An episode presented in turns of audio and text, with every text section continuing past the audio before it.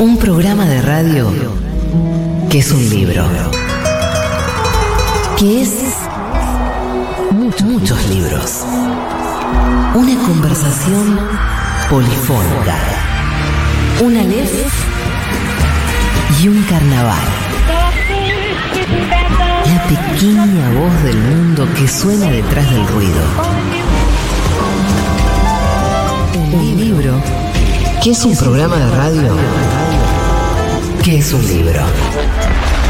Tómalo en tus manos. Abrilo, olelo. Sentí, sentí sus páginas. Y prepárate para el mejor de los viajes. Juan Francisco Gentile y Eugenia Sicabo te dan la bienvenida a Marcar como leído.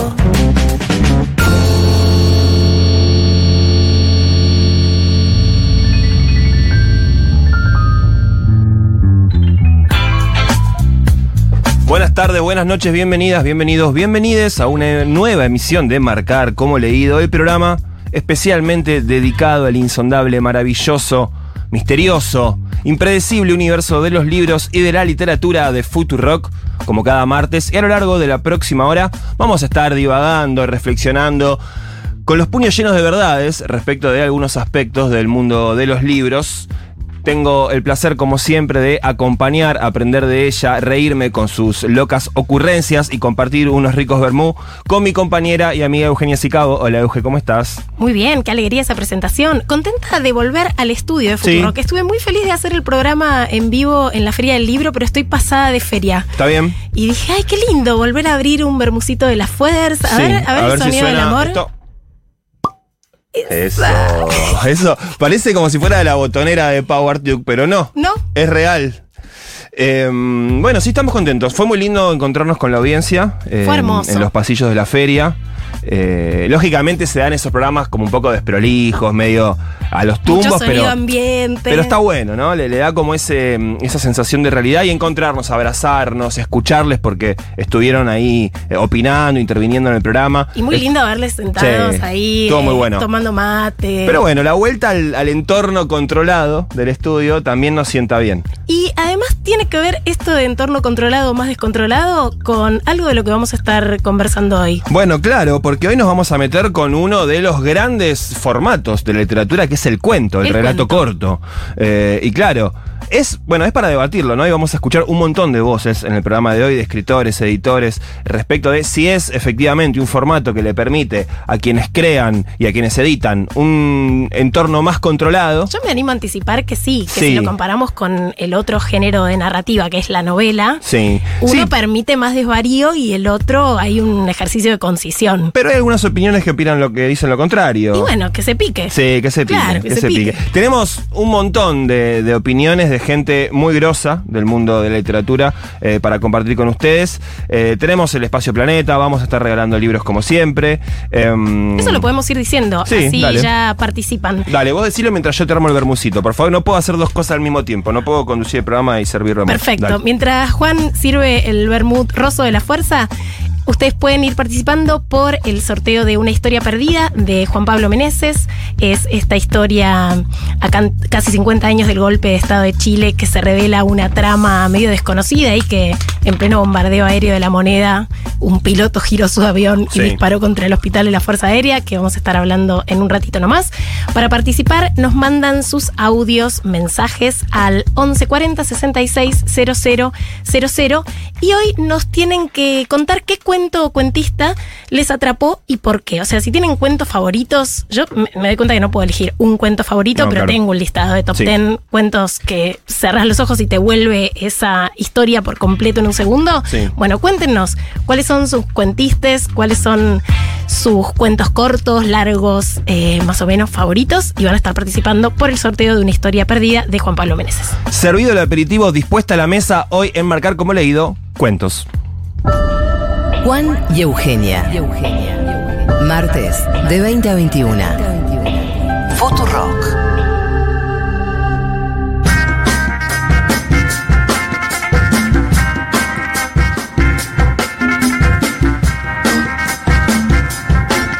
Muy bien, relatos cortos, cuentos, ¿qué hay detrás de este formato? Cultivado por grandes escritores de la historia de la literatura universal. Incluso uno podría pensar que los grandes eh, relatos históricos que después se hicieron recontra cantidad de reescrituras, películas y demás son originalmente cuentos. Pienso, bueno, los famosos cuentos de los hermanos Grimm de los cuales después se hicieron todas las películas de Disney, por claro, los ejemplo. cuentos de los hermanos Grimm además surgieron de una vocación de rescatar las tradiciones orales de la cultura popular alemana, que cuando se conformó el Estado alemán se dieron cuenta de que tenían que buscar Sí. un punto de partida común, que no era la lengua, como pasó en casi todos los estados Sí. eh, europeos, que hablaban muchos idiomas que después se convirtieron en dialectos. Y había algo ahí de recuperar a esas historias cortas que circulaban oralmente Sí. y ponerlas por escrito, pero al transcribirlas se hicieron concesiones con este nuevo formato. Por ejemplo, cosas muy digresivas que tenían las historias originales se formatearon para que entren en, en esta nueva lógica del cuento. Claro, muy vinculado a la, súper estudiado, a la además. oralidad, ¿no? A lo que se transmitía de boca en boca, a lo que contaban los más viejos o viejas de, de las comunidades, de los pueblos, de, este, de los grupos sociales, a los más chicos y chicas. Y por eso hay Eh, tantas versiones, sí, viste, claro. de los cuentos Sí, infantiles. Sí, las mil una noches también pienso en otro, en otro, ubica- otra ubicación geográfica, histórica, eh, pero también un, un libro de fundamentalmente de cuentos, de historias de cuentos. Hay una oda al cuento, claro. Sí. Que para salvar su vida le cuenta a este sultán, que siempre está a punto de matarla, algo interesante y le deja el gancho. Es como la precursora de las series. Sí, ¿No? sí, claro, Como esas que no podés dejar de poner play. Exacto. Tiene en vilo a alguien que le va contando un cuento cada noche y con eso evita ser Sí, y es, es particular porque mm, normalmente cuando uno piensa en el gran formato de la literatura, en lo consagratorio para los escritores, es la novela, ¿no? Y porque se supone que es, sí, es el gran formato y es lo que más se vende. Bueno, vamos a ver si es efectivamente así. Hay un gran mito, mito barra verdad, eh, por las fuentes que, que manejo, que se vende mucho menos los libros de cuentos Claro. que los libros de novela. Eh, sí, los- los- el formato consagratorio por algún motivo y con hermosas excepciones, que sé Sí. yo, Borges, nuestro gran Bueno, escritor, ficciones. solo- exacto. Es el libro de Borges. Bueno, no escribió novela Borges, ¿no? Sí, Eh, eh, Carlos Menem creyó que sí. Creo bien, que el actual presidente Alberto Fernández también, sí. Sí, bueno, equivocaciones. Pero claro, bueno, Jorge Luis Borges, el gran nombre de la literatura argentina, cuentista. Es un cuentista. Además Y de poeta. poeta. ¿no? Claro, sin duda, y ensayista, pero sus libros más mundialmente reconocidos son, son libros de cuentos. Bueno, Julio Cortázar también. Claro, lo eh, que pasa es que después eh, Cortázar la pegó con Rayuela y Sí, fue pero- como una gran novela que pero- un poco subsumió su. Sí, claro, sin dudas. Pero tiene una seguidilla Cortázar, que son sus primeros cuatro libros de cuentos. Son Bestiario. eh, Todos los fuegos del fuego, Final del juego y Las armas secretas, si no me equivoco, son esos cuatro que son un caño atrás del otro los cuentos. Es que estaba muy inspirado. Sí, sí, Es una época de Cortázar muy inspirada Sí. para el cuento corto. Sí, sí, sí. Después se politizó, se dejó la barba y, y empezó a decir, bueno, esto vamos para adelante, agarremos las armas. Bueno, está bien. A desalambrar, sí, a está bien, está bien. Hay, momen- hay tiempo para todo. Escúchame. eh, bueno, un montón de nombres importantes en la literatura argentina fueron cuentistas. Bioy Casares, decíamos recién Borges, eh, Cortázar, Silvino Campo. eh, Abelardo Castillo, Abelardo Liliana Castillo. Hecker. Exactamente, exactamente. Bueno, hablando de Liliana Hecker, la Tenía el tenemos. pie como si supiera, mira. Sí, sí, no, bueno. ¿Quiénes tenemos de invitadas? Qué nombre, una genia absoluta, eh, maestra de maestras de- del cuento. de Liliana literatura. Hecker tiene un taller literario que da hace muchísimos años, décadas ya, en el cual se formaron grandes nombres de la literatura argentina y latinoamericana. Mira, se me van a caer, te voy a hacer un name dropping, así se me van a caer un par de nombres. Eh, Margarita García Roballo, Hmm. Sí. pasó por el taller Liliana Hecker, eh, Diego Ramos. eh, Diego Ramos no, Diego Ramos es el actor, Pablo Ramos. Pablo Ramos. El lapsus es hermoso. Nuestro Bukowski, Pablo Ramos. También pasó, mm, eh, si no recuerdo mal, Guillermo Martínez. Nombres, eh, grosos, sí, de, sí. de la- eh, Samantha Schweblin. Sí, claro, bueno, cuentista Gran actual. cuentista que pasó por el taller de Liliana. Increíble, Samantha Schweblin también. Bueno, claro, fundó y gestionó revistas como El Escarabajo de Oro, El Ornitorrinco, digamos, de las grandes revistas literarias de la historia de la literatura argentina. Sí, y además el debut del campo literario que hizo Liliana Hecker fue el sueño de la piba, porque a los 16 años mandó una carta y un poema a esta revista El Grillo de Papel que dirigía en ese momento Abelardo Castillo. Y lo contó muy muchas veces ella, pero es hermosa la anécdota, que Castillo le devolvió el mensaje y le dijo, mira, el poema es pésimo, pero en la carta se te nota que sos una escritora, así que le dijo, ¿no querés ser la secretaria de redacción de la revista? Y ella era una casi niña. Una devolución fantástica de parte de, Abelardo. Em, la escuchamos a Liliana, ¿te parece? Liliana Hecker, qué honor tenerla en Marcar como leído, nos habla sobre el proceso del cuento. El cuento para mí tiene la fascinación de que a partir de una situación mínima en que uno, una, descubre eh, toda la trascendencia escondida eh, ¿no? tiene que encontrar la manera de, eh, de, volcar en la situación contada toda esa trascendencia. Eh, es algo, un trabajo realmente hermoso para mí. Y no quiero decir que siempre sea muy sencillo ese pasaje entre descubrir lo que tiene de bello, de intenso, de feroz una mínima situación que a lo mejor para los otros no dice nada y el conseguir el cuento. Hay casos, cuento que personalmente, un cuento mío, que yo quiero, que es La Noche del Cometa, creo que lo escribí, bueno, no de un tirón, en general no, no escribo de un tirón las cuentas, pero relativamente Em, con poco tiempo encontré lo que quería decir, me pasó lo mismo con otro cuento como Delicadeza. En cambio, para que vean un, ejemplo que creo que es bastante conocido, La fiesta ajena me llevó mucho tiempo, es decir, yo muy tempranamente em, descubrí que ahí en esa situación que se me cruzó, una noche, mientras estábamos comiendo en una salida eh, después de, la reunión de la revista, se me cruzó esa idea y supe que era muy buena la idea de la fiesta ajena. Estuve años ¿eh? hasta encontrarlo. Todas las versiones que yo escribía me parecían un perfecto plomazo y debían ser un perfecto plomazo. Hasta que un día encontré la primera frase, es decir, nomás llegó, fue a la cocina a ver si estaba el mono. dije, ah, bueno, bueno, acá está el cuento. Y ahí lo pude escribir. Y realmente la, la, la felicidad que da encontrar lo que uno quiere decir, todo el sentido posible que uno le puede sacar a una determinada situación, es para mí un trabajo realmente bello. La fiesta ajena. Hmm qué cuentazo de Liliana Hecker. Ese es uno de los cuentos que yo pondría en, eh, en los mejores cuentos argentinos. Antología del mejor cuento argentino tiene que ir ese cuento de Liliana, que es un cuento que pone en escena la diferencia y la desigualdad de clase, pero desde los ojos de la infancia. Entonces, ese mecanismo en donde hay un niño que se ve con una niña, en realidad, estoy haciendo alto spoiler, pero no sé, es un clásico de la literatura argentina, vayan, googleen. Es un cuento muy corto que está en internet. Eh, sean infelizmente felices. Con el cuento de Liliana Hecker. También nos contó Liliana el secreto de lo que hace que un cuento sea extraordinario. Ser Liliana. Cuando uno lee un gran cuento, lo que transmite perdura en uno. Estoy pensando, por ejemplo, en un cuento como Un día perfecto para el pez banana de Salinger, o no, eh, ¿por qué no pueden decirte el por qué? De Pardi o un cuento este, como puede ser, por ejemplo, La madre de Ernesto o, eh, digamos, es de, Abelardo Castillo o Las puertas del cielo de Cortázar. Doy algunos ejemplos y eh, lo que siento al leer esos cuentos es que lo que me están contando perdura en mí, convive conmigo. En ese sentido, esa impresión muy fuerte que deja un gran cuento se parece de algún modo a la impresión que puede dejar un poema. Hay algo muy intenso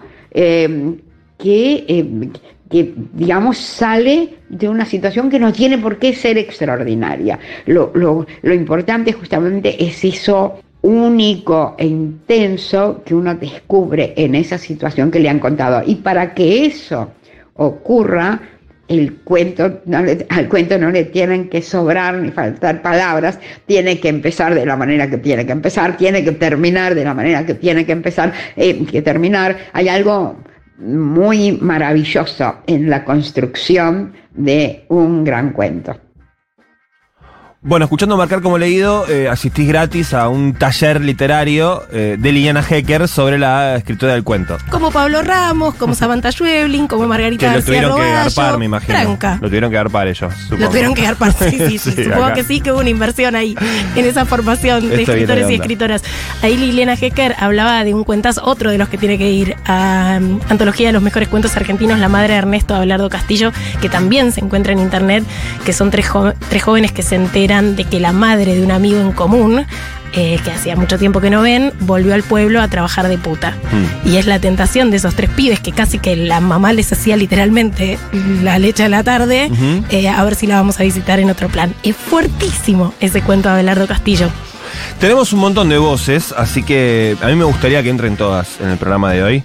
Demos las voces, todas las voces todas. Y también están llegando voces de la audiencia, así que en minutitos vamos a escuchar qué tiene para decir eh, los... Les marcar como leídes. Así es, respecto del cuento, pero ahora también lo sumamos al escritor Jorge Consiglio, ¿eh? autor de Hospital Posadas, Sodio, Villa del Parque, y también nos habló sobre las posibilidades que ofrece el formato del cuento. A ver. Las posibilidades de- de- del cuento como género, o sea, vuelvo a este tema de que de, la concisión, ¿no? O sea, y en virtud de la concisión pareciera que en cada oración se juega el todo por el todo en un relato, que no hay espacio para la dispersión este, relacionada con descripciones largas o digresiones, etcétera. Este, los procedimientos que se ponen en juego en un relato están, me da la sensación, más iluminados que en un texto largo, que en una novela, están como más a la vista los, este, procedimientos, ¿no? Eh, y por lo tanto, si uno acierta o si da pifia, se ve con toda claridad.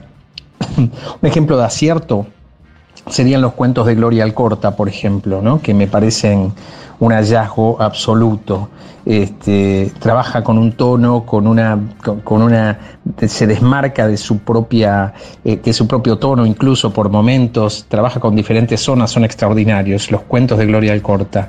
Este, pero en realidad todos los géneros son difíciles. No es que el cuento sea más difícil que los otros géneros, ¿no? O sea, uno tiene que dejarlo todo eh, cuando escribe una novela, un poema o drama, o sea, me refiero a un- una obra de teatro un, o un cuento. No me parece que los relatos cortos este, eh, supongan mayor complejidad que los otros. Qué interesante esto que dice Jorge Concilio, Sí. de que en el cuento los procedimientos están más a la vista. Porque incluso pienso en la relación material que uno tiene con el libro de papel cuando lees un cuento. Un cuento lo podés releer en Sí. minutos, digo, un cuento corto. Incluso si querés ver el mecanismo, ver cómo construye, incluso alguien que no esté estudiando eh, teoría de la construcción Sí, literaria, es fácil ir, venir, ver. Ha- Hay algo de las condiciones de producción un poco más expuestas. Un poco más a la en una vista. novela están. eh, Sí. Sí, eh, no, no es tan aprensible. Sí, tal vez el artificio está más marcado cuando funciona en un relato corto. Y Un- cuando no funciona. Y cuando no funciona también, sí, cuando no funciona también, sí, totalmente, totalmente. Que en el caso de la novela, tal vez, bueno, se permiten algunos pasajes más eh, extensos, de descripciones, de, de por ahí algunos divagues, algunos fluires de la conciencia, eh, sin limitaciones que, que el, el formato del relato corto eh, no tiene. Bueno, es que a mí me parece, yo quiero, quiero blanquear nuestra situación en relación al cuento. ¿Vos sos muy lector de cuentos, amigo, Eh, compañero, poeta? Mirá, hace bastante creo que no agarro un libro de. Hace un año más o menos, que creo que fue el último libro de cuentos que leí, que es uno eh, de Diego Mucio, un autor que, que conocí el año pasado. Que me te gustó rompió la cabeza. Sí, Estabas como mucho. muy manija cuando Sí, leíste sí, sí, sí. el- el- Dos libros lo al hilo leí. Entropía, Que sí. Entropía. Sí, pero la verdad es que no. En otra época leía mucho cuento, pero lo cierto es que últimamente no, no tanto. Porque yo hice un recorrido por mi biblioteca y me di cuenta de que como género el cuento está recontra subrepresentado. O sea, yo leo poco ficción Sí. corta. Y me quedé pensando, digo, ¿por qué leo poca ficción corta? Y en algún punto me parece que esto de que en los cuentos sean artefactos un poco más pulidos, es como cuando vas a comer a un restaurante de esos chetos que te sirven platos deliciosos, pero te los sirven Sí. en porciones mínimas. Tres buñuelos. "Che, esto está buenísimo, como Sí, pero- dame más. O sea, quiero, quiero seguir comiendo de esto. Somos seis y tenemos que compartir dos eh, buñuelos de batata. Claro, pero entonces eh, decís, yo quiero, quiero más de este buñuelo de batata. Sí. Y me dicen, no, pasás a, otro a otra cosa. Es como Sí. un restaurante de pasos que no Claro. te puedes quedar en ese que te gustó. Y por eso creo que está la presión de que los cuentistas escriban novelas. Porque cuando uno termina de leer un cuento perfecto, y le pasó, por ejemplo, voy a poner un ejemplo conocido por todos, que es Samantha Schweblin. Samantha Schweblin, gran cuentista argentina, eh, que todo el mundo le demandaba que escribiera una novela, escribe Distancia de Rescate, una novela maravillosa, Sí, rompecocos, de esas que tienen más de una capa de lectura, eh, una, una lectura realista, otra no tanto, otra más eh, en el, el género de la ficción, del, del relato fantástico, bueno. Pero también es un cuento largo. Digo, según cuál fuera el criterio del editor o la editora en cuestión, eso podría haber entrado como el cuento largo de ape- de apertura de un, de un libro de cuentos eh, y no de una novela. Entonces hay algo ahí de lo que decía Concilio, de, que en el desvarío de la novela aparece quizás una forma de literatura, no quiero decir más libre, pero quizás menos milimétrica, por más corrección edición que tenga, y en los cuentos, bueno, esto eh, eh, está más a la vista, está Sí, más, a, más a la vista el mecanismo. Tenemos otro audio de, de Jorge Concilio para escuchar, a ver. A ver qué dice. Bueno, yo creo que el cuento este, está caracterizado por varias cosas, ¿no? Este, desde el punto de vista de, de los manuales de narratología. O sea, en principio es una estructura breve, hay una línea narrativa o a lo sumo dos, con lo cual, digamos, uno tiene que apelar a la concisión y a una economía extrema, ¿no? En cuanto a por qué la elijo, o sea, más que elegirla, digamos, eh, en realidad no, no la elige, el género te elige a vos cuando, cuando empezás a escribir, ¿no? Cuando, cuando empezás, eh, cuando te sentás a escribir un texto. O sea, hay historias que se imponen para, para cuento, parece imponerse para cuento. Uno no lo sabe hasta que se pone a escribirla. Hay casos en que, por supuesto, la pifia eh, y una historia que parece ser un cuento termina en una novela. Y viceversa, ¿no? O sea, uno empezás a, a escribir una novela y terminás en un cuento, porque en realidad hay algo del lenguaje que te lleva a eso. En literatura me parece que no hay verdades absolutas, ¿no? O sea, todo es absolutamente relativo. La literatura justamente es opaca. Y está bien que así sea, ¿no? Porque así multiplica sus sentidos. Escuchábamos a Jorge Consiglio, otro de los autores que invitamos a opinar acerca de el cuento, el formato y la perspectiva respecto de quienes lo escriben. Recién eh, Consiglio decía que el formato te elige. Hay algunos casos de algunos escritores que tienen versiones en cuento de textos que después hicieron novela. Sí. Harrison, el escritor de ciencia ficción eh, y fantástico británico, es uno de ellos, que hace como ejercicios incluso en un blog y después recupera parte de esos textos cortos que pasan a integrar novelas y viceversa. Es como. tiene una plasticidad muy loca con esos materiales. Vamos a escuchar ahora un poquito de música y después tenemos la voz de los editores, la voz de más escritores, la voz de quienes están escuchando este programa. Hola, marcar como leído. Mi cuento favorito es eh, El Apocalipsis Personal de Nino Livio, que pertenece a un cuentacuentos de acá del partido de San Martín, que él eh, cuenta cuentos de manera oral en muchísimos eventos de San Martín y yo desde que era una niña mis padres me llevaban a esos eventos culturales de ahora se diría under eh, y lo escuché tantas veces que me lo aprendí de memoria y me parece fantástico. No sé si está grabado de alguna manera o si lo tiene escrito en algún lado. Como tradicionales Cortázar, por ejemplo, la última línea de la salud de los enfermos es maravillosa, como todos los finales de Cortázar que dan vuelta a la historia. Poco querido últimamente Cortázar o tratado con poco cariño, me parece. Iba a nombrar como gran cuento La fiesta ajena, así que me encantó que el testimonio de, de la, de la misma autora. Y algo actual, por ejemplo, Camilla. Me encantan los cuentos de Camilla. Por ejemplo, La casa, Arroz. Es una cuentista exquisita. Divino el programa, chicos. Hola Eugenia y Juan, buenas noches. Acá docente, recién salí del turno vespertino y me vine apurada para poder escuchar el programa.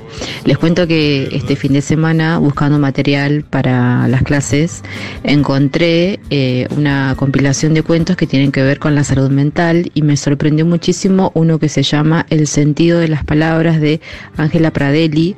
No la conocía esta autora y es una historia que habla básicamente de la demencia semántica. Y bueno, me impresionó mucho el- la temática ¿no? del- de este cuento y uno de mis mayores miedos que es perder la memoria. Así que quizás no sea un autor, una autora, quiero decir, en este caso tradicional, sí, pero mm, creo que, que en ese caso no importa porque el contenido de su obra me interpeló totalmente, así que la reivindico. Saludos. Muchas gracias a quienes nos han enviado sus mensajes al 11 40 66 000. Continúen mandando, queremos seguir escuchándoles respecto de su relación con este formato tan eh, primitivo, originario, antiguo, como es el sí, cuento. siempre nos contamos historias. Además pensaba... en nuestra eh, propia vida sí, a somos eso. cuentistas. Y somos cuentistas e incluso pienso que tal vez haya sido el primer acercamiento de, de muchos al- a la lectura, a leer algo de principio a fin eh, sin dejar de, de mirar la página, ¿no? Un cuento, un relato corto, más que una novela, seguro cuando uno tenía, no sé, 10, 12 años. Y sí, porque te lo podés apropiar en menos tiempo, es algo más es, es algo más accesible según el caso, porque viste, todo es bastante relativo Sí. en el campo literario. Sí. Hay cuentos que son hiper breves y sin embargo te exigen como un nivel de concentración. Estoy pensando en algunos cuentos de Carver, esos que empiezan tipo en media res, que está ya servida la mesa, ya está puesta la, la situación, no hay casi Sí. presentación de personajes. Me lo había notado. Hay Carver, como una cosa del cuento posmoderno que de mis favoritos. va rompiendo con un montón de, de las categorías o las características clásicas eh, Siempre que me- podrías asignarle un cuento. Me llamó la atención la, el título, la traducción de, ese, de esos cuentos de Carver que se llamaba "Ti- ¿Quieres hacer el favor de, De callarte, callarte, por por, favor? favor. La repetición de la palabra en el título, algo que es eh, atenta, en- va en contra de los manuales, digamos, ¿no? De, de- de- del marketing literario. Digo, la repetición de una palabra en un sintagma que titula un libro. Bueno, estaba ahí, a mí me hacía como un ruidito en la cabeza que me llamó la atención y me hizo, me hizo leerlo y bueno, me, me voló la cabeza ese libro. Tengo una anécdota de una amiga que fue a pedir ese libro Sí. de cuentos y em, dijo, una señora entró escuchándola que ella decía, ¿quieres hacer el favor de callarte por favor? Y le dijo, bueno, tampoco lo trates hacia el librero. Claro, porque la, la repetición de favor es como, bueno, me estás boludeando, o sea, no, no estás siendo amable. Bueno. eh, Carver tiene quizás sí. mi cuento favorito. No lo ¿Cuál puse a prueba hace mucho tiempo. Parece una tontería, se llama. hmm, Gran cuentista, Carver. Quien no lo haya leído, Raymond Carver, que lo vaya a buscar porque se va a encontrar con algo de altísima calidad. Todos los cuentos de catedrales son como, ah, qué obra maestra ese señor. Sí, te imaginás como escenas cinematográficas, como decías vos, te imaginás películas, ¿no? En cada una de esas narraciones. Otro tema que nos preguntamos, vos lo introdujiste hace un ratito, eh, tiene que ver con el aspecto comercial, el aspecto editorial. ¿Venden menos los cuentos que las novelas? Yo me atrevería a decir que sí, pero porque es lo que siempre se dijo dentro del campo literario. Pero, ¿por qué no le preguntamos a alguien que sabe? Sí. Hablamos con Mercedes Guiraldes, editora de MC, que es editora de ficción y de no ficción. Eh, además, ella misma fue antóloga de varios libros de cuentos, entre ellos Sex Shop, eh, una antología de cuentos eróticos argentinos, y también hizo la antología esencial de Silvino Campo. Ella también eh, tiene publicado su, su libro de autoficción Nada es como era. Así que que nos cuenten, ¿venden más o no venden más las novelas que los cuentos? No creo que sea un mito que los libros de cuentos venden menos que las novelas. En general es así, pero hay muchos contraejemplos, claro. Hay autores y autoras que venden más con sus libros de cuentos que otros con sus novelas. Pienso en casos como Silvino Campo, Tamara Tenenbaum, Fabián Casas, Pedro Mairal, Camila Sosa Villada, en fin, hay muchísimos. Eh, sin embargo, a veces estos mismos autores y autoras tienen libros de cuentos y novelas y en general coincide eh, lo que dijimos al principio, es decir, que las, que las novelas venden más, sus novelas venden más que sus libros de cuentos. Qué interesante lo que cuenta Mercedes Virales. Primero que confirma esto de que no es un mito, que Sí. las novelas venden más que los cuentos, pero que autores que tienen novelas y cuentos, si vean, venden menos en sus libros de cuentos, porque intuyo que eh, de Sosa Villada su hitazo es su novela Las Malas. Sí, sin dudas. Eh, pero sin embargo, sus libros de cuentos como Mayral o Tenenbaum venden más que algunas novelas. Pero también podríamos pensar que tienen el espaldarazo de esas obras, de Sí. las novelas. Digo, Sí, que la gente claro. entró por las novelas y después lleva sus cuentos. Sí, sí, sin dudas. Bueno, claro, es que aparecen esos autores que, que uno. que fueron muy importantes en estos últimos años, siguen siendo importantes, mayormente por sus novelas, pero si uno va a buscar, eh, caso Camila, eh, bueno, va- vas a buscar encontrás libros de cuentos, encontrás libros de relatos cortos, que bueno, tal vez no son, no son los hits. También le preguntamos a Mercedes qué tener en cuenta a la hora de editar un cuento o una novela. si es más difícil editar cuentos que novelas. Pienso que no necesariamente. Eh, si, si toma un cuento unitariamente, puede ser que sí, por esto de que, de que en el cuento todo tiene que estar muy ajustado, como todos los elementos conducen a algo que en general eh, cobra sentido hacia el final del cuento. Eh, la novela se permite la digresión, se permite las lar- largas descripciones, la caracterización de personajes, en fin.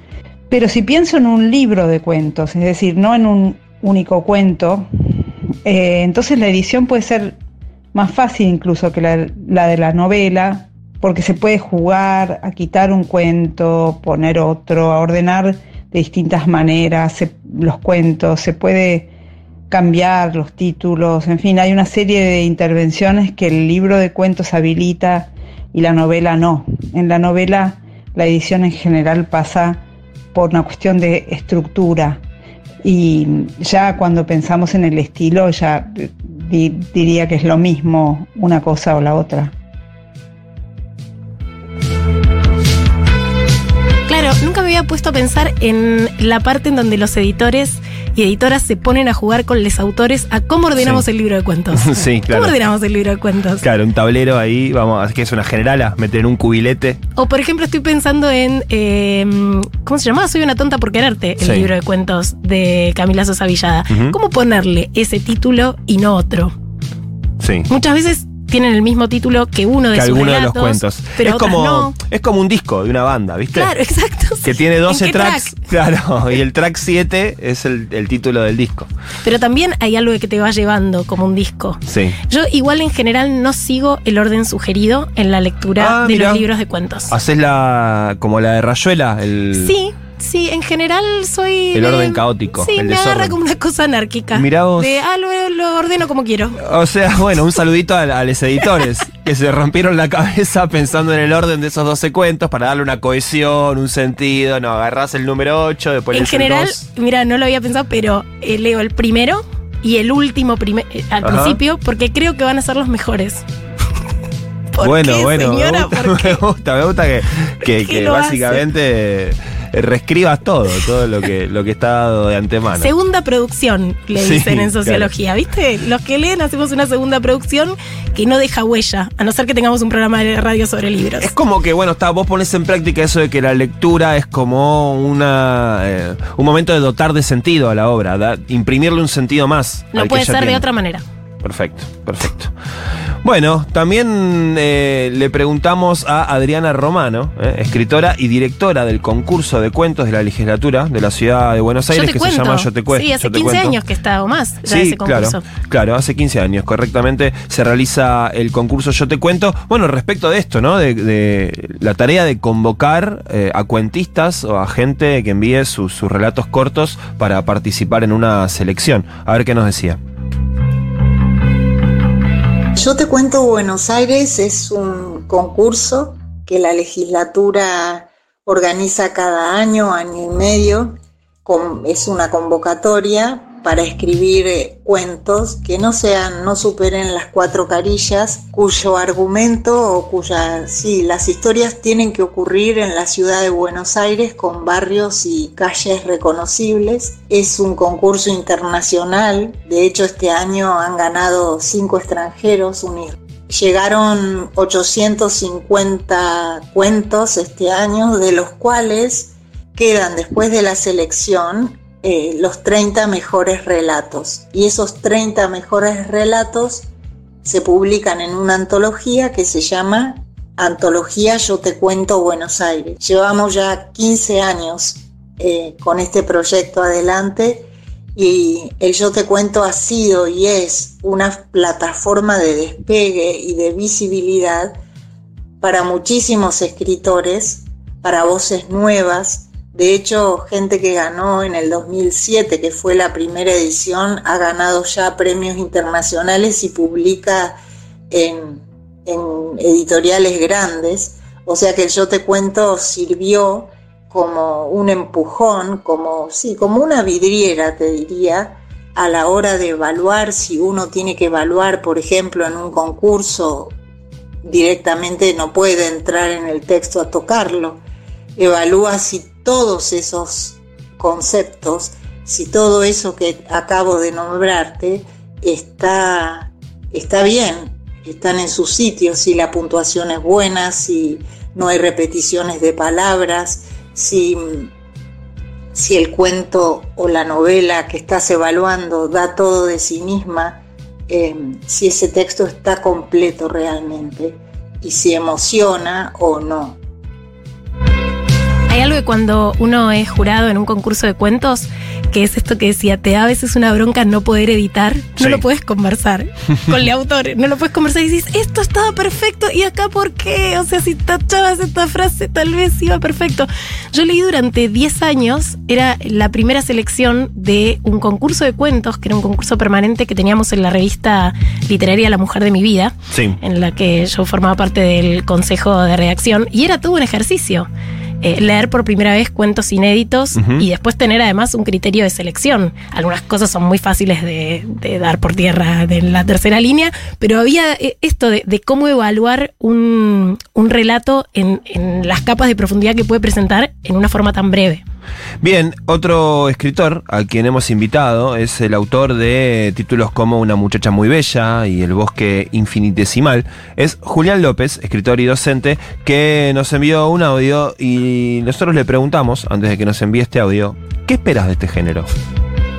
Si es un texto propio, me parece que lo que suelo tener en cuenta es que el texto responda a sí mismo y también desatienda esa obligación de ser sí mismo.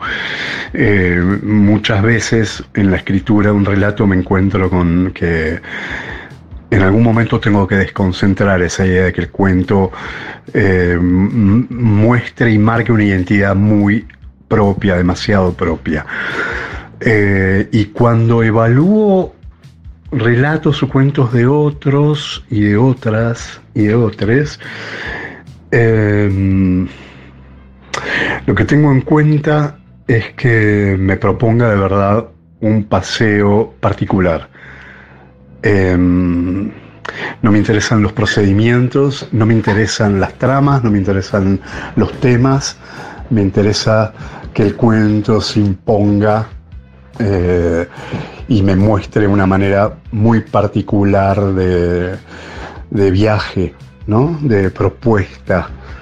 Eh, y me gusta mucho dejarme eh, sorprender por una perspectiva particular. Leyendo con pausas o de un tirón, de a varios a la vez o haciendo foco en un solo libro. Enmarcar como leído, todas las técnicas son válidas.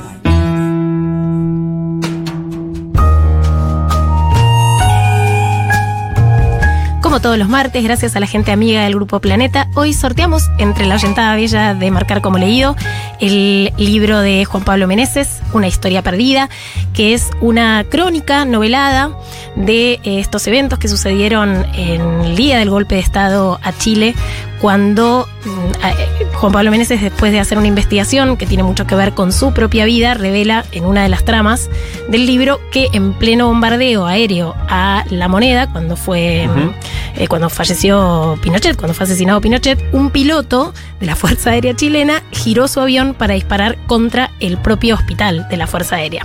Por supuesto, contra las órdenes y contra su propio bando. Una historia que nos enteramos la semana pasada que es poco conocida incluso en Chile mismo, Sí, ¿no? porque hablamos con Alberto Fuguet, que Sí. vive en Chile desde toda su vida. y sí, políticamente comprometido, súper. Y con eh, muchas historias en la cabeza, Claro, ¿no? exacto, y, sí. y que desconocía todo acerca de, de esta anécdota, que en realidad Juan Pablo Meneses, a propósito del tema de hoy, nos cuenta el cuento, porque lo vincula con un hecho que lo marcó en su niñez, que es que el día del bombardeo él tenía cuatro años y su propia casa, parte de su casa estalló, porque era muy cercano a este hospital militar. Y entonces dentro de esta investigación eh, periodística que desarrolla, dice, bueno, eh, hay muchas conjeturas para descubrir lo que verdaderamente pasó con este avión y hay varias pistas que debe seguir. Hay una que siempre se manejó que era un extranjero, o sea que los pilotos que bombardearon eh, eran, eh, de la Fuerza Aérea de Estados Unidos. Por otro lado, la hipótesis del error del inexperto, que varios libros dicen, bueno, este, este tipo era un piloto joven, inexperto, que no sabía muy bien a dónde disparaba. Pero la que él más le gusta y la que yo voy a abonar, al menos a esta altura de la lectura del libro, es la del desertor, Hmm. que es la única pista sobre la que no se habla en Chile, y es que es un tipo que sabía perfectamente lo que hacía y que aún así disparó contra sus propias instalaciones y que claramente al aterrizar en la base aérea fue arrestado llevando una bodega y fusilado, que es lo que maneja Juan Pablo Meneses.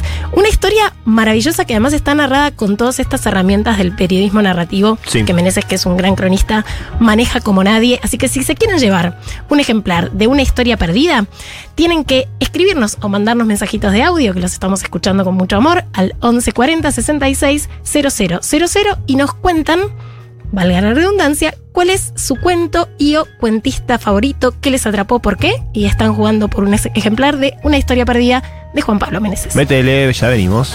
Marcar como leído. Futurock.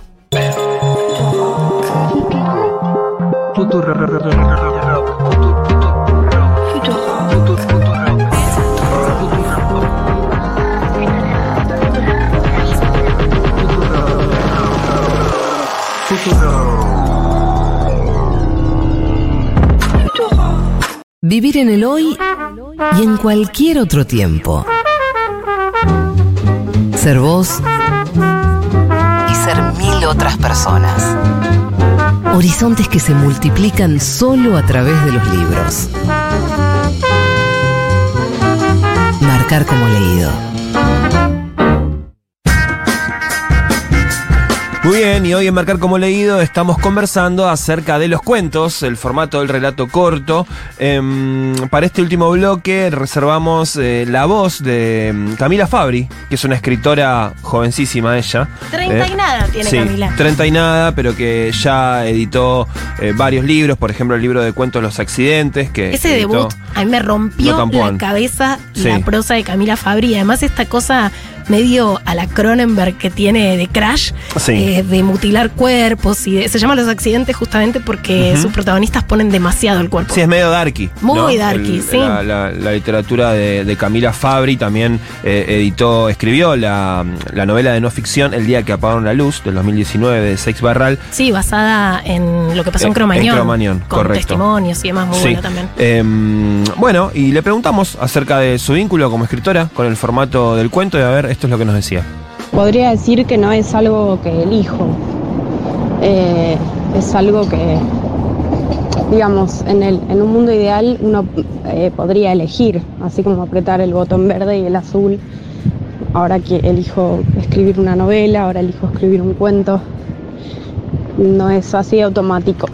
Yo, de hecho, novela no escribí nunca, recién ahora tengo algo que es largo, que podría llegar a ser una novela, pero no fue algo buscado desde el inicio, digamos, sino que fue como consecuencia de, de cierta atracción por esa historia que había surgido, en la que me quise quedar, pero siempre le tuve algo así como, como una especie de respeto mayor a la novela, no porque me parezca un género superior necesariamente, sino porque es algo que nunca hice, como algo así de suerte de principiante.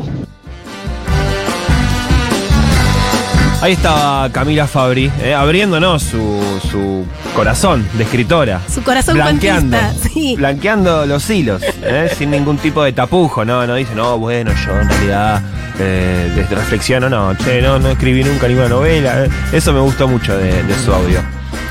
Eh, y también, bueno, le, le volvimos a preguntar, porque algo que le preguntamos, no pusimos todos los audios, pero no nos alcanzó. Realmente la producción Dani Morán hoy eh, no- nos, nos llenó de audio. ¿Quieren audio? Nos dijo, Toma, toma, ¿querés audio? 45 Toma. audios.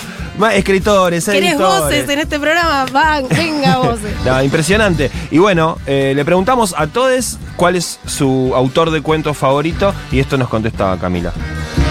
Y cuento o cuentista eh, fueron muchos a lo largo de, los años en los que vengo escribiendo o, dando talleres y demás. Si tengo que mencionar uno ahora mismo, hay uno que se mantiene en el podio hace rato, entre otros, pero, pero el del podio es em, David James Poisant con su único libro de cuentos publicado hasta el momento, El cielo de los animales. Podrían no volver a escribir ningún otro libro, no es necesario, porque con ese ya se lleva los galardones totales. Mirá, no hubiera pensado que le había gustado tanto ese libro de cuentos a Camila Fabri. ¿Por? Tiene un... Porque me parece que no era su, su estilo a priori, pero bueno, la conozco como escritora, no la conozco como lectora. Claro. Eh, hay un cuento re perturbador, El hombre lagarto, en, Mm. ese, en ese libro de cuentos. No sabía que era el único del autor. Bueno, y mm, ¿sabes qué nos reservamos para el final? ¿Qué nos reservamos para el final? Los audios más importantes de todos. A ver. Los de la audiencia de Marcar como leído. ¿Los Todo escuchamos? suyo. Dale. A ver, a ver. Give me. Give me Give audios. me, give me more, give me, give me more. Give me that audios. Hola, quería Hola. mencionar el cuento La casa de Adela de Mariana Enríquez. Bien. Yo el año pasado leí nuestra parte de noche y, y cada tanto con alguien, no sé, salía el tema que habían leído las cosas que perdimos en el fuego y me mencionaban Adela o la casa de Adela y lo que me mencionaban, características de Adela, me daba cuenta que como que siempre me confundía, digo esto, pero esto es, de este personaje es de la novela, de nuestra parte de noche. Y ahora eh, estoy leyendo las cosas que perdimos en el fuego y entiendo que tiene también, eh, el- o sea, que salió primero, existió Adela en, como cuento, en formato cuento, en nuestra parte de noche. Eh, quería mandarles un beso y no, no participo del libro porque ya me gané uno en la feria el primer día que Pero mirá qué honestidad Un abrazo. intelectual. Abrazo grande, El amiga. spin-off que hizo el personaje de Adela de un cuento de Mariana Enríquez Sí. en la novela, en nuestra parte de noche. A ver, ¿qué más? Un cuento que recuerdo y me parece hermoso Sí. es El hombrecito del azulejo de Manuel Mujica Lainez. Me Ajá. lo mostró mi papá muy de chiquita. Me quedó el recuerdo y lo volví a leer de grande y me emociona mucho. Estoy Muy tomando bien. nota porque hay algunos de los cuentos que están recomendando que yo no los leí y hay algo que sí es muy satisfactorio de no agarrar un libro de cuentos completo, sino Sí. hoy con las bondades de internet, Ujú. googleas, accedes a ese cuento y decís, ah, es una buena puerta de entrada para Claro. algunos autores. Claro, ya Porque tenés con un- muy poquito te das una idea más o menos del estilo. A ver, tenemos más audios de la audiencia. Hola Juan y Hola. Euge, ¿cómo están? Buenas. Bien. Para mí los cuentos son una solución a esos bloqueos lectores, para esos momentos en los cuales no sé qué leer o no tengo tantas ganas de leer, pero al mismo tiempo quiero. Arranco despacio con un cuento y me sirve para arrancar y meterme en lecturas más comprometidas, más prolongadas. Entre las contemporáneas, mis favoritas son obviamente la Enríquez y después por otro lado también Guadalupe Netel, sus cuentos me encantan. Eh, y de las más clásicas, eh, hay alguien cuyos cuentos me fascinan, que es Silvina Ocampo. Son cortos, son atrapantes, son extrañísimos, eh, una gran cuentista. Muchas gracias. Claro, la Enríquez, ¿cómo olvidé de decir que a mí lo que más me gusta de la Enríquez son sus cuentos, más que sus libros de largo aliento? A mí, uno de los cuentos que me gusta mucho de Mariana es El Carrito, que está en Los peligros de fumar en la cama, Sí, donde el terror pasa por volverse pobre. Me parece una lectura buenísima del género. Bueno, eh, pasan a la final los audios, a la selección. Eh, y Pasan a la final la y se van a quedar en la dictadura de Morán. Sí, bueno, la ¿no? escribanía va, va a determinar quién es merecedor de- del libro que estamos regalando en el día de hoy. Así que quédense hasta el final que vamos a anunciar quién se lo ¿Nos lleva. vamos a ver libritos? Dale, vamos a la librería. Nunca somos los mismos después de un gran libro. Marcar como leído. La lectura como experiencia transformadora.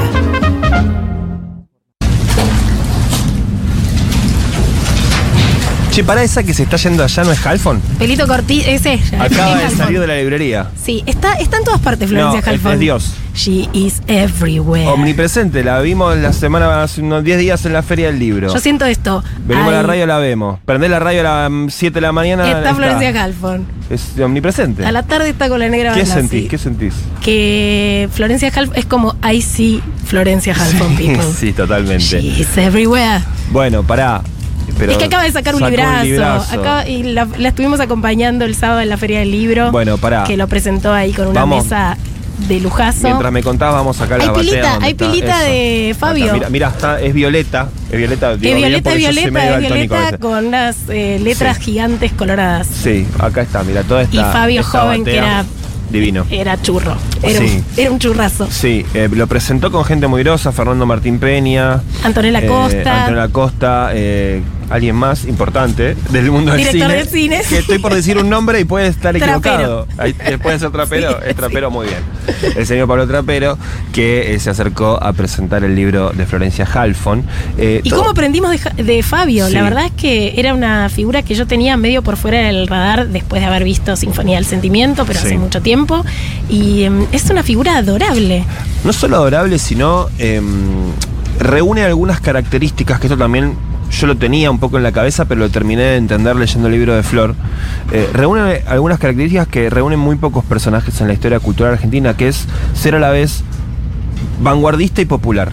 Es verdad. O sea, eh, en su lenguaje cinematográfico, la forma que lleva adelante sus películas, claramente de vanguardia, ¿no? Vos ves una película de Fabio y no, no es la, la película narrativamente lineal. Para nada convencional, Es ¿no? Viene a romper te- normas dentro de la Te pega cinematografía. un bife en la cara. y por eso ¿viste? lo estudian tanto todavía en las escuelas de cine. te incomoda por momentos, decís qué pasa, que es este ruido estridente, esta escena que se sacude. Y después, como cantante eh, popular, como documentalista, Como militante. Popular, como militante, abrazó la causa del peronismo. Y esta Eh, cosa de la coherencia estética, pero también de una coherencia ética. Sí. De siempre eh, a lo Maradona, Sí. medio, de, de poder bajar línea en relación a, a poner en un lugar de valor lo popular. Sí, y un poco olvidado, ¿no? Por, por Muy digamos, por la cultura mainstream. Eh, Ujú. Digo, no es un nombre que se suele mencionar en general. en- no, te vas a cruzar con eh, las palabras Leonardo y Fabio en Instagram, digamos, o en TikTok, me Bueno, parece. eh, a partir si de te ahora. subís a la jalfoneta, Exacto. Me parece que vas con la remera, pin, revera vincha, bandera de, de Leonardo Fabio, porque además hizo un laburazo periodístico Florencia Halfon con muchísimas voces de gente que conoció a Fabio en distintos ámbitos de su vida, porque el libro está mm, separado en eso, ¿no? En su producción cinematográfica, en su producción musical, eh, en su vida como actor, en una parte más intimista en relación a su vida privada y, y a sus orígenes, su madre y demás.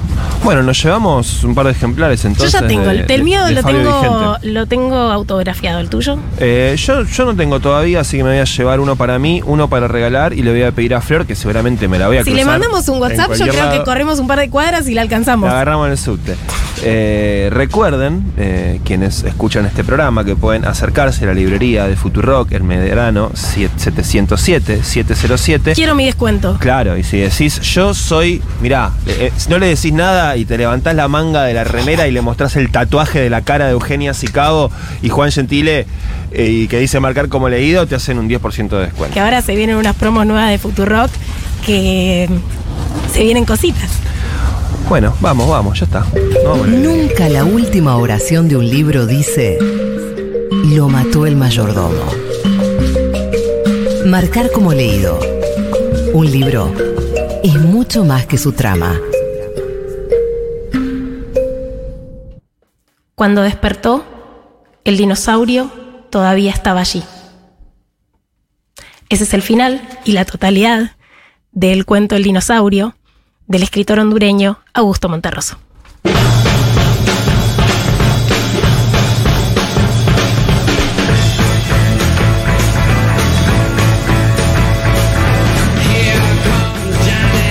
Y se fue otro capítulo de Marcar como leído. Se nos termina este programa especialmente dedicado a los cuentos. Rápido como un buen cuento se fue. Rápido como un buen cuento, yo voy a tirar con una lista de mis cuentos favoritos. Dale. Que para mí el mundo debe leer para ser feliz. Ya dije, parece una tontería de Raymond Carver. El barril amontillado del señor Edgar Allan Poe.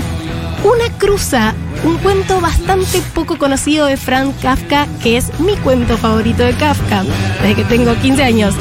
Entretiempo, un cuento mínimo, casi como el de Monterroso del dinosaurio del escritor argentino Ariel Magnus. La geometría del amor de John Shiver. La gallina degollada y el algodón de plumas Horacio del Quiroga. señor Horacio Quiroga. Eso te iba a decir, no nombramos a Horacio Quiroga en todo el programa. Cuentista tremendo. Que además tiene un decálogo del perfecto cuentista. Que una de las cosas que dice Quiroga es no empieces a escribir sin saber desde la primera palabra a dónde vas. Bueno, bien, aplica muchas cosas, me parece, ¿no? A casi todo, podríamos decir. Una remera que diga. Sí, Eh, Casa Tomada de Cortázar sí. y un cuento buenísimo que se llama Sirenas en el campo de golf de Patricia Highsmith. Tengo unas ganas de hacer una antología de cuentos, ¿me Bueno, cuenta? dale, dale. Eh, señores editores Vamos, del mundo, pongan la quiero, quiero una antología Acá de estamos. cuentos. Antología de cuentos de marcar como leído. Me vuelvo loca. ¿Qué te parece? Me vuelvo ultra loca. De Hay que que, buscar- no pagan, ¿viste esos que no pagan de derechos? 50 años para atrás. Una cruza de Kafka no hay que pagarle a nadie. antología de cuentos sin derechos. Sin derechos. Que no garpan derechos, de marcar como leído. Sin derechos se llama. Mira, ya te lo armamos. Leila Gamba, llamamos a Leila Gamba, Dale, llamando. dale, listo. Em, la ganadora de Una historia perdida de Juan Pablo Meneses es Jennifer, la docente de Seiza. Así la que, se eh, corrió para escuchar el programa. Exacto, Aguante exactamente, y que además está todos los días ahí en el aula, frente al curso. eh, una tarea. la. Una tarea que, que, mirá, es bastante, bastante brava. eh. Así que para vos, para Seiza, se va este ejemplar de una historia perdida de Meneses. Y se nos fue. Listo, se como fue. un cuento breve. Se terminó, estuvo en la producción y la coordinación del aire Dani Morán, estuvo en la operación técnica y la puesta en el aire Paula Artiuk, forma parte de este equipo, coordina ediciones Futurock Leila Gamba, mi nombre es Juan Francisco Gentile Mi nombre es Eugenia Sicabo. y nos despedimos hasta el próximo martes cuando den las 20 y hagamos otro capítulo de Marcar como leído. Chau, chau.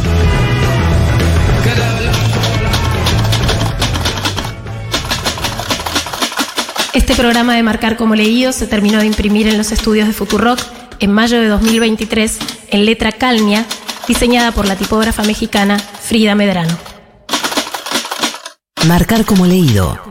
Futurock.